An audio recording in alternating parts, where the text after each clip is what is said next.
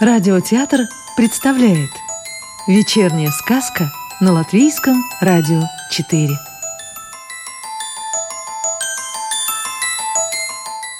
Сегодня слушаем сказку Роальда Добровенского «За скрипичным ключом» Дело в шляпе. В нашем городе все знают веселого музыканта – он играет на чем хочешь. На гитаре и на мандолине На баяне и на трубе, на рояле и на дудочке. Он знает все веселые песни на свете и половину грустных. А еще у него есть своя песенка, которую никто не знает, только он. Начинается она так. Играют зайчики в траве и суслики резвятся. Не злись, хороший человек, пускай плохие злятся Земля от солнышка светла и от любви горячей, и только добрые дела кончаются удачей. В один прекрасный день, это только так говорится в сказках, в один прекрасный день, а на самом деле день был ужасно ветреный и ненастный, веселый музыкант купил в универмаге шляпу. Он гордо шагал по улице, и ему казалось, что все прохожие смотрят на него и думают – Интересно и непонятно, где он взял такую чудесную шляпу. «Ого!» — сказал веселый музыкант и посмотрел в небо. «Ого! Быть дождю!» И только он произнес эти слова, как налетел ветер. Веселый музыкант оглянулся и увидел, что его новая шляпа летит по воздуху. Он на всякий случай ощупал голову, шляпы не было.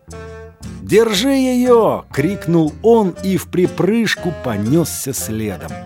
Шляпа приземлилась и колесом покатилась по тротуару.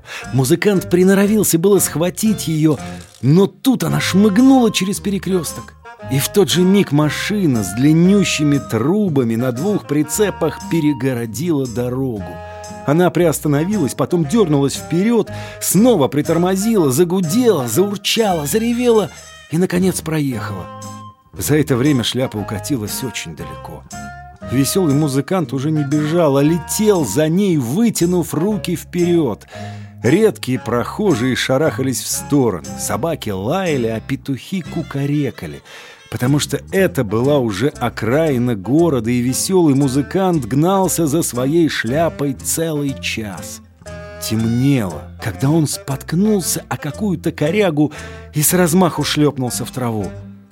«Лучше бы я купил кепку или берет», — подумал он, открыл глаза и осмотрелся. Молодые березы и осины стояли вокруг. Шляпа, как ни в чем не бывало, висела на ветке. Он хотел достать ее, но не смог, так он устал. И тогда он уснул. А утром все началось сначала.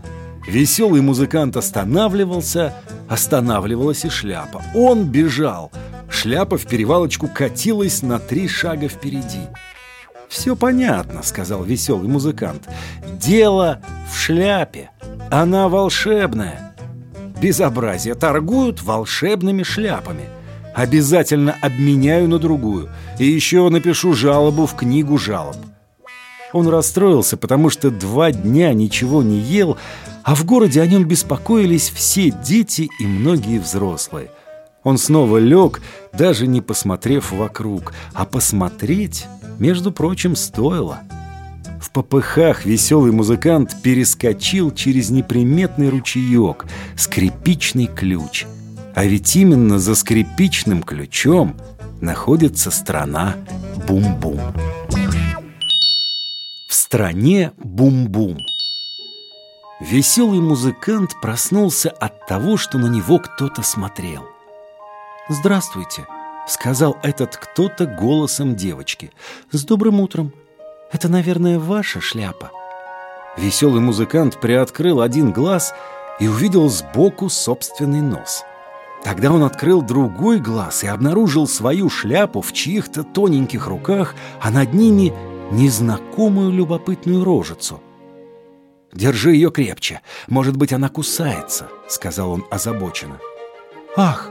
От растерянности девочка выронила шляпу.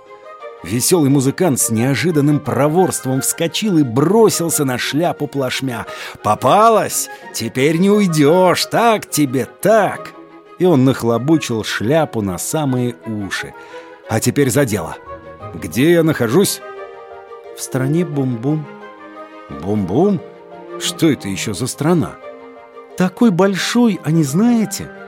Страна Бум-Бум расположена за ручьем под названием Скрипичный ключ, за скрипучими мостиками и скрипучими лиственницами, граничит со страной Турурум и страной Турурурум.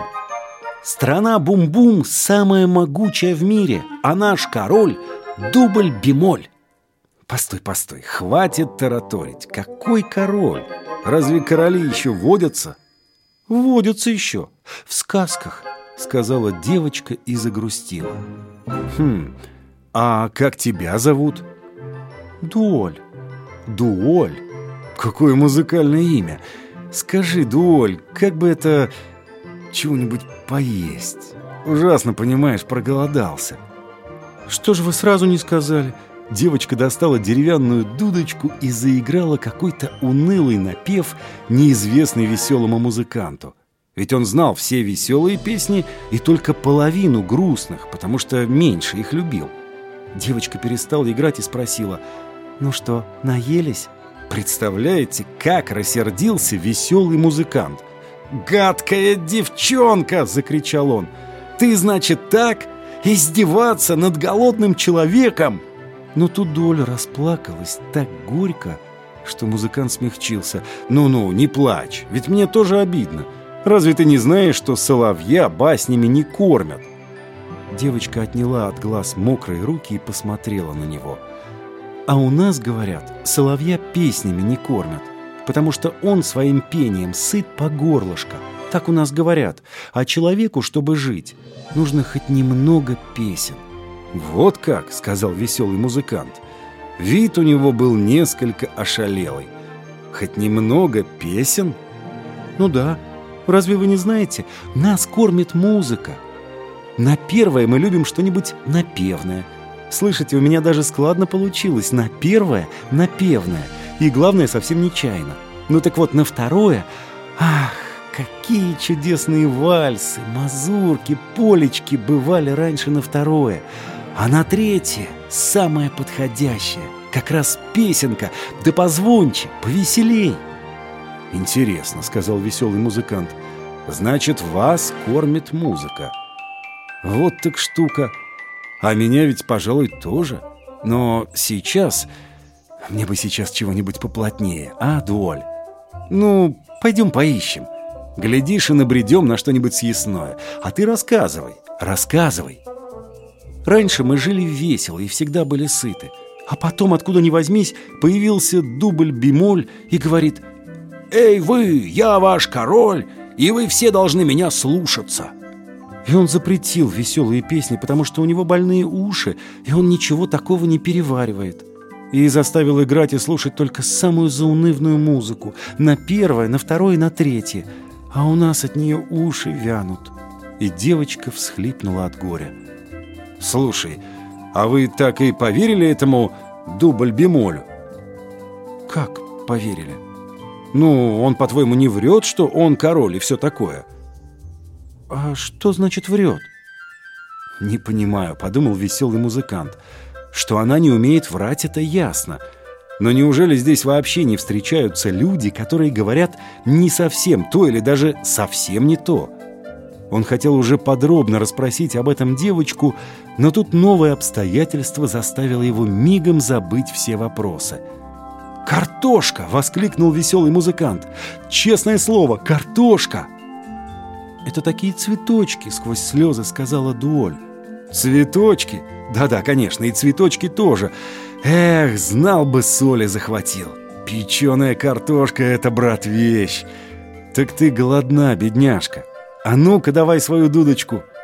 Костер трещал и сыпал разноцветными искрами, а веселый музыкант играл одну за другой свои самые знаменитые песенки. «Спасибо, никогда я так вкусно не обедала», — пропела Дуоль.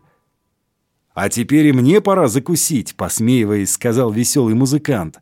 Но едва он поднес картофелину ко рту, как раздался собачий лай — Десять свирепых солдат вынырнули из-за кустов, и у каждого на поводке была не менее злая собака. «Это вы играли веселые песенки?» — спросили они у веселого музыканта. «Ну, я. Шагом марш в тюрьму!» Собаки лаяли, солдаты корчили злодейские рожи. Пришлось идти. Хорошо еще, что веселый музыкант успел набрать полные карманы печеной картошки. Солдаты думали, что чужестранец очень уж торопится попасть в тюрьму, а он спешил потому, что картошка обжигала его сквозь одежду. Дуоль плакала. А продолжение сказки «За скрипичным ключом» слушайте завтра. Сказку читал актер Анатолий Фечин.